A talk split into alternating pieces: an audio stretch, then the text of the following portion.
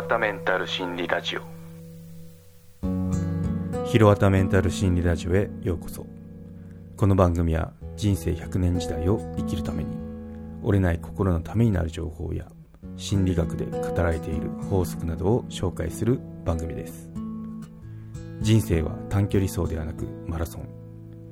途中で燃え尽きないで遠くまでたどり着く生き方のヒントになれればなと思います。ひろわたメンタル心理ラジオ。はい今回は素直にさらけ出す大切さメンタルヘルスで弱音を吐くことは弱音ではない。スノーボードショーン・ホワイト選手の言葉ですね。紹介していこうと思います。はい素直にさらけ出す大切さですね。うん。なかなか今あのオリンピック北京オリンピックいろいろあってあのどうなることかなと思ってましたけど、まあ、オリンピック選手に罪はないということで あの私も見てあの感動してるとこですね。うん、で特に、まあ、この収録してる段階でそのおおすごいなとか思ったのがスノーボードのパイプですね。うん見事その日本の平野歩夢選手が逆転って形で金取りましたよね。なんであれはすごいそのメンタルの強さっていうのを見せましたよね。2回目があの点数悪かったんですけど、3回目にこの野郎って感じで あの決めて、その、なんだろう、憧れだったショーン・ホワイトっていう選手を越しての、その、まあ、周囲に認められて、選手の、選手自体、認められての金って感じがして、なんか、あの考えることがありましたね。っていうことで、そこの平野選手じゃなくて、そのショーン・ホワイト選手、まあ、アメリカの記事なんですけど、CNBC の。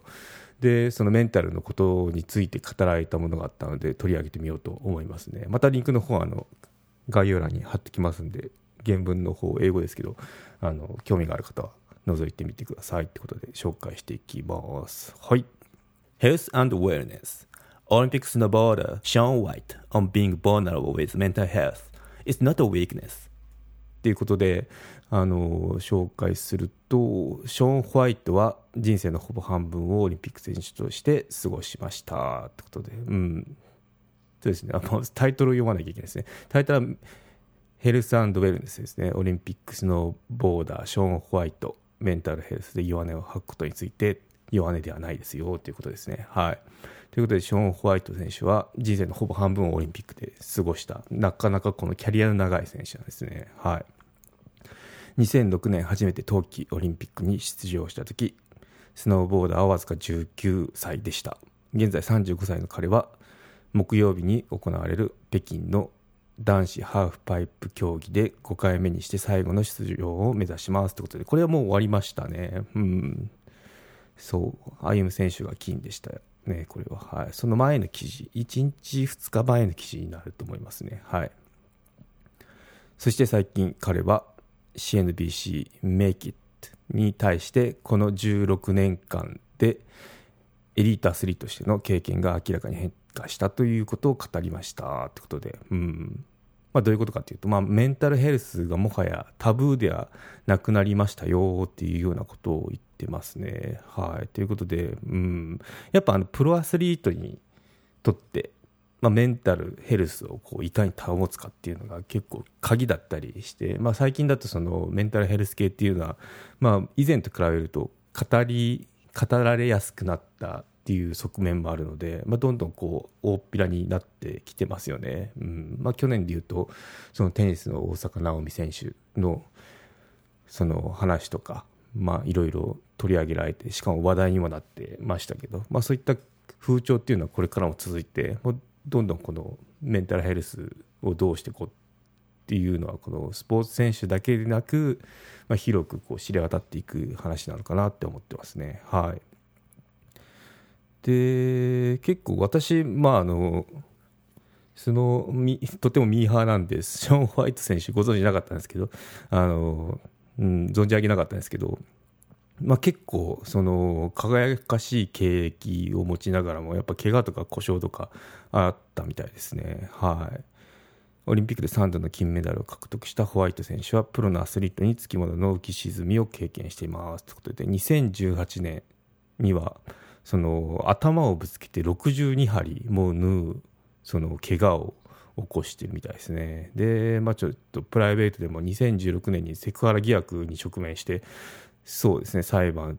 を起こされたみたいですね。うん。まあ、いろいろ、その、有名だったりトップアスリートっていうのは、こういった、その、目立つ反面、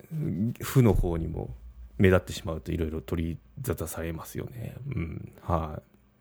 ですね。で、そのスポーツの方に戻ると、10代で初めてオリンピックで金メダルを獲得したっていうこともあり、常に勝利を求められるプレッシャーと戦って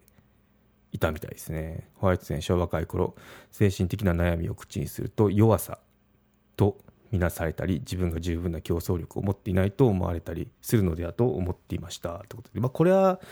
日本でも同じなのかなって思いますよね。よくそのプロのスポーツ選手の世界だと歯歯を食いしばってとか困難に立ち向かえとか。でその困難に立ち向かって獲得した勝利っていうのがこうなんだろうハイライトされますけど、まあ、それっていうのはなかなかその一面であっていろんなその側面いろんなその困難とか矛盾とか葛藤とかを乗り越えて取ったっていうあのなんて言えばいいかな っていうのもありますよね。うん。なので、まあその弱音を出さないっていうのは、この求められる姿なのかなって、あの、思いますよね。うん、日本でも。で、アメリカでも、その、意外と、あの、最近分かってきたのが、まあ同じなんだなっていうのが分かりますよね。なんで、そのちょっと、あの、弱さっていうのを精神的な精神的に参ってることとかってあると思うんですけど、まあ、そういったのをこう、まあ、公の場で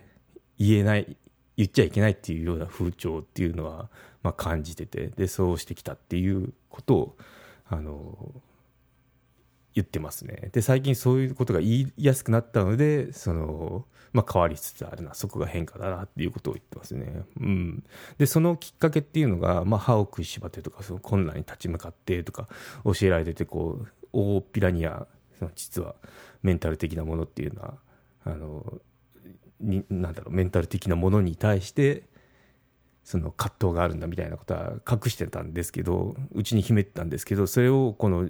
他の選手で言ってる人がいたのがその水泳のマイケル・フェルブス選手ですかね。あるイベントでその自身の精神的その葛藤について素直に語ってたっていうのを見てそこで触発されたみたいですね。うん、まあ本当に驚いたってあのホワイト選手は言ってますねこのインタビューだと。うん、で、まあ、大量のプレッシャーをそのさらき出すことによって処理する経験っていうのはその、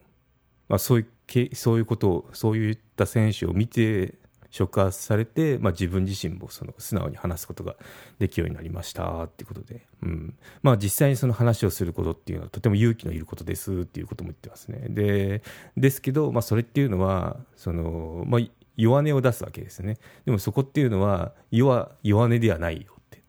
いうことを言ってますね、まあ、勇気がいることなんで、うん、そうですね。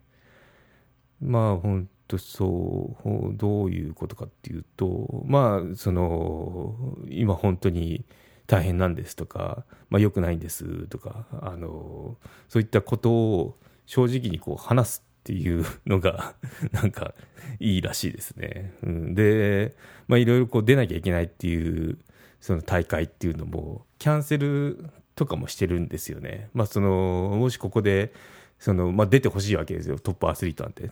だけど、ここで出てしまうと、本当精神的に参って、その、長いキャリアとか、まあ、人生とかでおかしくなっちゃうなって判断したところで棄権をするとか、そういったことも、あの、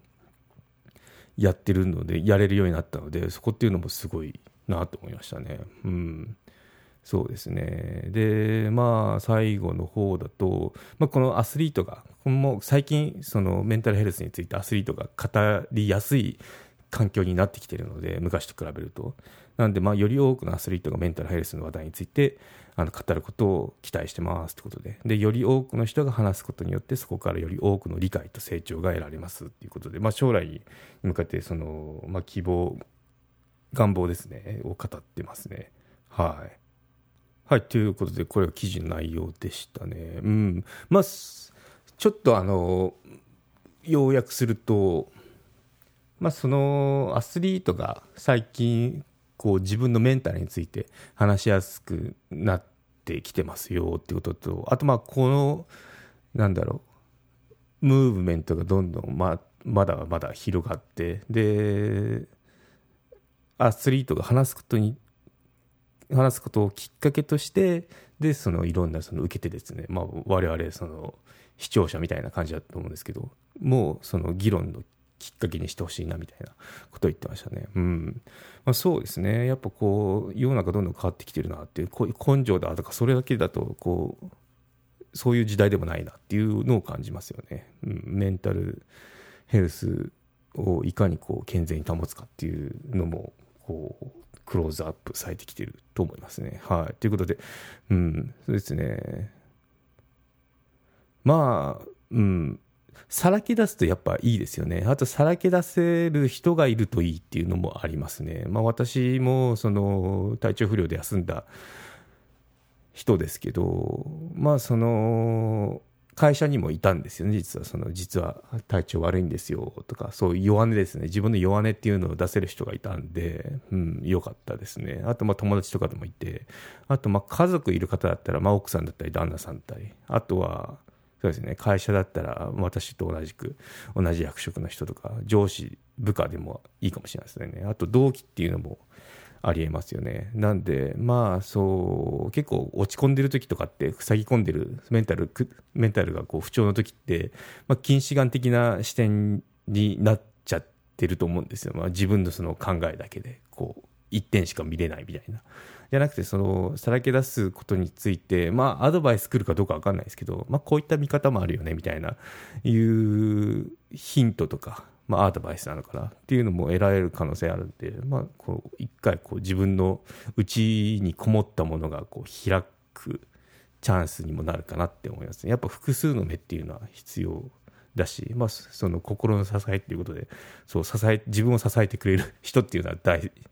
あの大切だなって思いますね。うんあとまあ、アドバイスとかヒントとか得られなくたっても、とにかく誰かにこう、ものを話すことによって気が晴れるっていうのもあるんで、まあ重要ですよね。うん。なんで、あの、そういう人がいるといいなと、あともそういう人が、そういう人に自分もなれればいいなって思いますよね。うん。はい。ということでまとめに入りますと、まあ、さらけ出すことって楽になりますよってことで。で、まあ私が主にアスリートだけでなく、メンタルについて、その公に話しやすい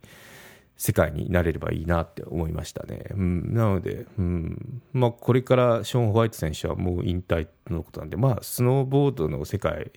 まあ、指導者とかそっちの別な方面でまだ活躍されると思うんですけど、まあ、楽しみな選手ですよね。やっぱレジェンドって言われて、その何かの業界のレジェンドってずっとこう注目されるのってかなりの プレッシャーだと思うんですよね。うん。なので、そこっていうのは、あの、これから平野選手になるのかどうかわかんないですけど、ですね、ちょっと注目をしていきたいなって私は思いましたね。はい。ということで今回は以上になります。ではまた。有料チャンネルのご案内をいたします。有料版チャンネル「ひろわたメンタル心理ラジオプレミアム」を Apple Podcast で配信中。有料会員はエピソード全編を聞くことができます。また有料会員のみのエピソードも用意しております。ご登録して応援いただけると励みになりますのでどうぞよろしくお願いいたします。